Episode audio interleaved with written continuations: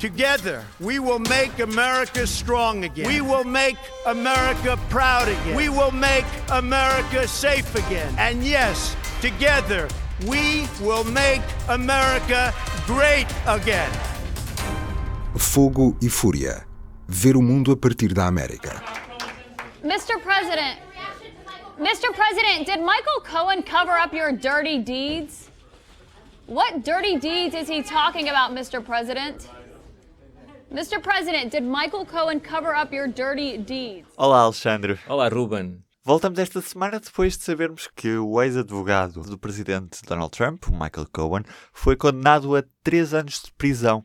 Isto porquê, Alexandre? O Michael Cohen começou a ser investigado pelo procurador especial Robert Mueller, aquele uh, procurador que está a investigar as suspeitas de interferência da Rússia e de possível conluio da Rússia com a campanha do presidente Trump em 2016. Uh, começou a investigar uh, pessoas uh, próximas do presidente Trump. Uma delas, o Michael Cohen, que era o antigo advogado de Donald Trump, foi apanhado nessa rede e começou a ser investigado por várias coisas. Como é típico neste tipo de investigações, muitas vezes o objetivo inicial é, por exemplo, no caso do presidente Trump, imaginemos, levá-lo a um impeachment por coisas que tenha, crimes que tenha cometido durante a presidência, mas acaba por se descobrir Uh, outras situações relacionadas com a vida até uh, antes de, de, de, de, ele ter sido presidente, ou como aconteceu no caso de Bill Clinton ou outros presidentes. Uh, no caso concreto de Michael Cohen, ele foi acusado de cometer fraude fiscal, bancária, mas mais importante do que tudo, foi considerado culpado de pagar a duas mulheres que diziam que tiveram relações extraconjugais com o Donald Trump há muitos anos mas esse pagamento foi feito uh, durante a poucos dias da, das eleições, durante a campanha eleitoral de 2016.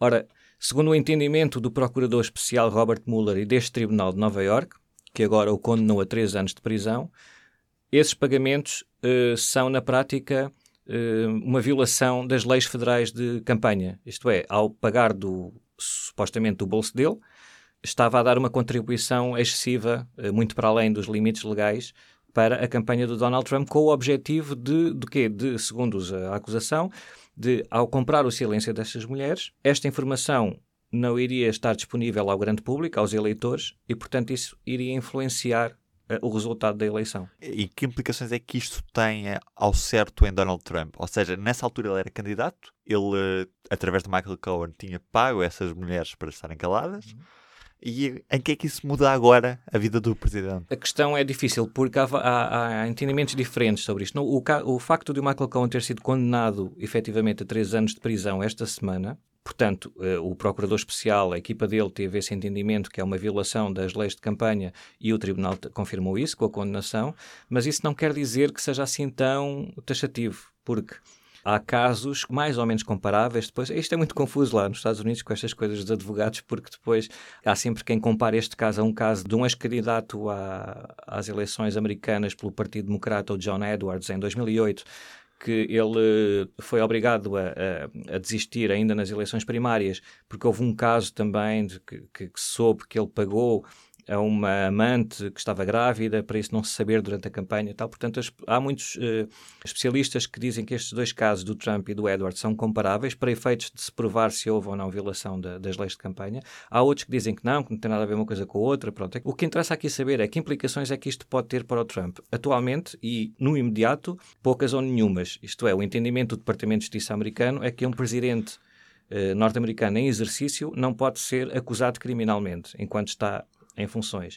O que nós temos aqui é que o Michael Cohen admitiu que fez aqueles pagamentos às ordens do Donald Trump, mas isso é ainda estamos na fase da palavra dele. Não é só a palavra, há, há, documentos que podem indicar isso, mas depois teria de ser aberto todo um outro processo judicial contra o cidadão Donald Trump, já depois de presidente, para juntar mais provas, para, para cimentar um bocadinho Porque, esta. Assim, na prática, a culpa, nesta altura, pode morrer com o Michael Cohen. Neste caso, foi o Michael Cohen que foi condenado. Na impossibilidade de se levar a tribunal um presidente em exercício, teremos de esperar para depois, quando o Donald Trump sair da Casa Branca. Mesmo assim, é muito difícil, por causa de tudo o que estivemos para aqui explicar, que isto é tudo muito complicado.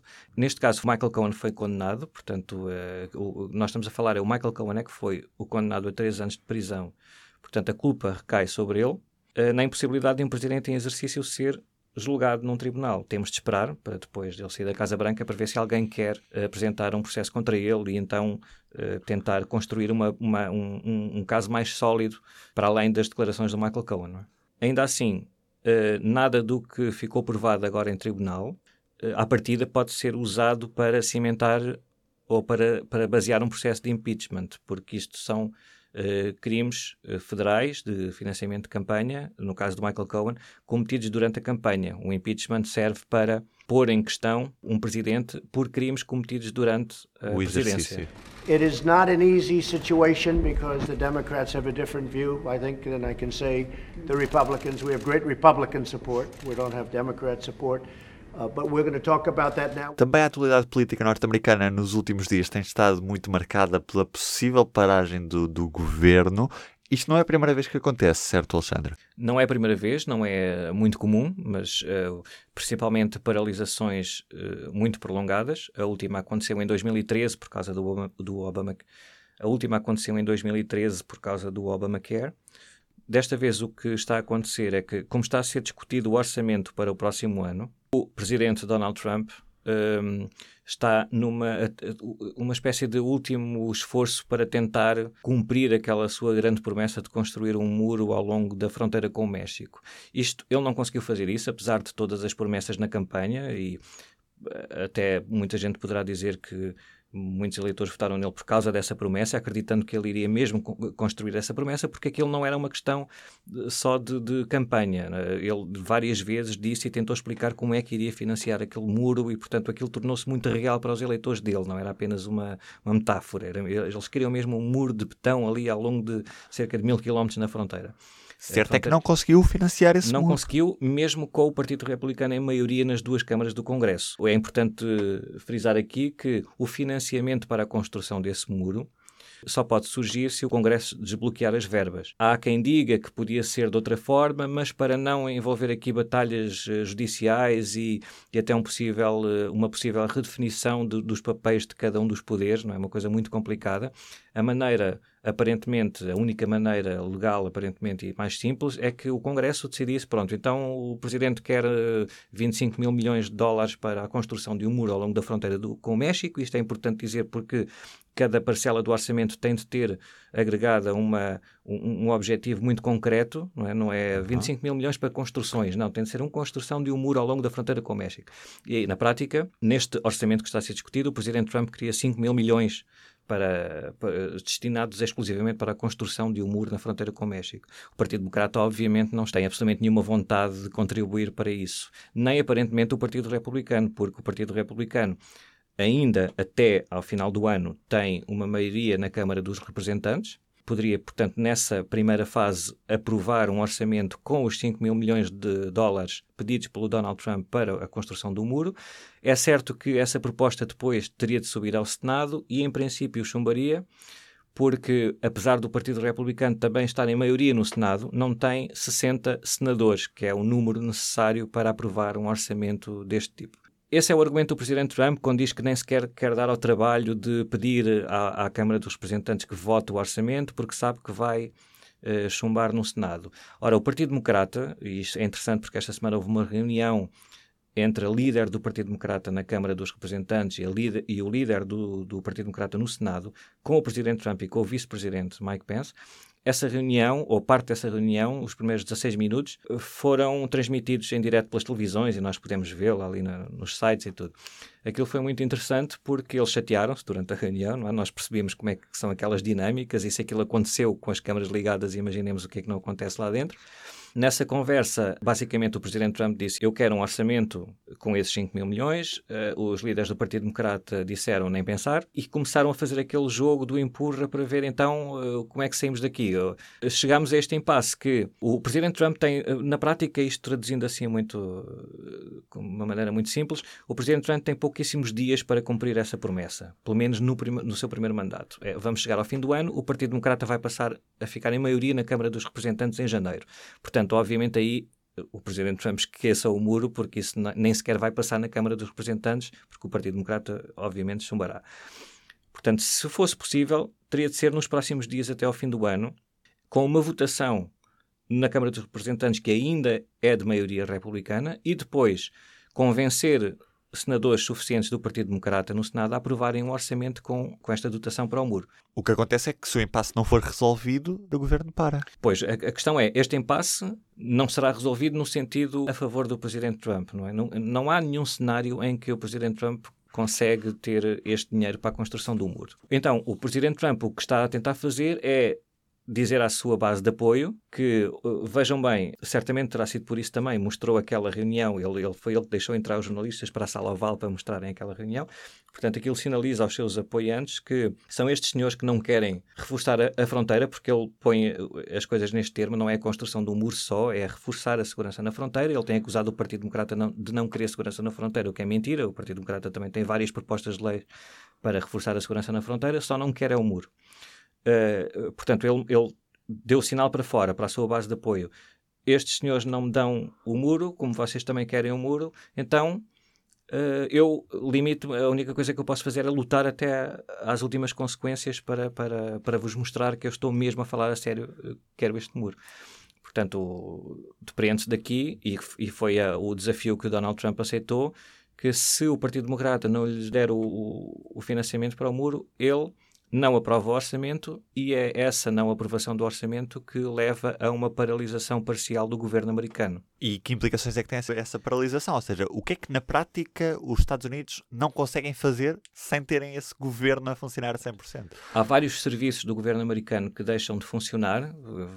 Os exemplos mais dados são dos parques públicos, por exemplo, a manutenção e a, e a abertura dos próprios parques. Não é? Imaginemos numa época de Natal vamos, não nos, vamos esquecer que estamos na época de Natal, em que, para além de vários espaços públicos e vários serviços públicos estarem encerrados para os, eh, para os cidadãos, cerca de 800 mil funcionários do governo americano, entre funcionários diretos e de empresas que prestam serviços a essas agências e departamentos, um, podem ficar sem de licença salário. forçada e sem salário.